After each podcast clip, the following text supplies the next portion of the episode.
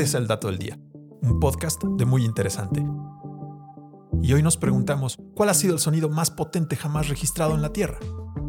Los efectos de la erupción del 27 de agosto de 1883 del volcán Krakatoa simbraron al planeta entero.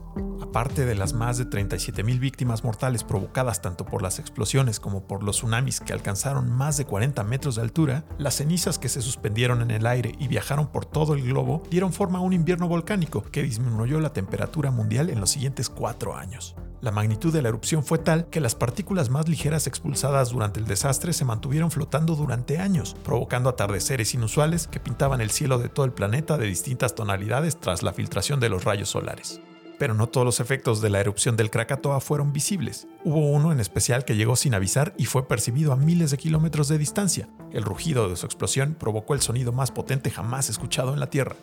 Además de los sismos y la expulsión de lava y gases, la explosión de cualquier volcán trae consigo una onda de choque provocada por el aumento drástico en la presión y temperatura del aire, y todo esto acompañado de un estruendo que se propaga a la velocidad del sonido en todas direcciones. La magnitud del sonido de la explosión del Krakatoa fue tal que fue percibida por un barco inglés a 65 kilómetros de distancia. Según la bitácora del capitán Norman Castle, el estruendo provocó que reventaran los tímpanos de más de la mitad de la tripulación.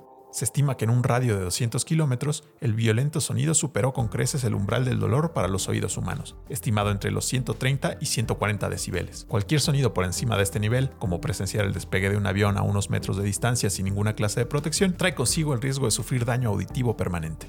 Ocho horas después de la explosión, los barómetros de Sydney detectaron el cambio, mientras que 12 horas después el sonido llegó a Europa, y aunque fue imperceptible para las personas, los instrumentos en París, Viena y Múnich captaron los ecos de la erupción.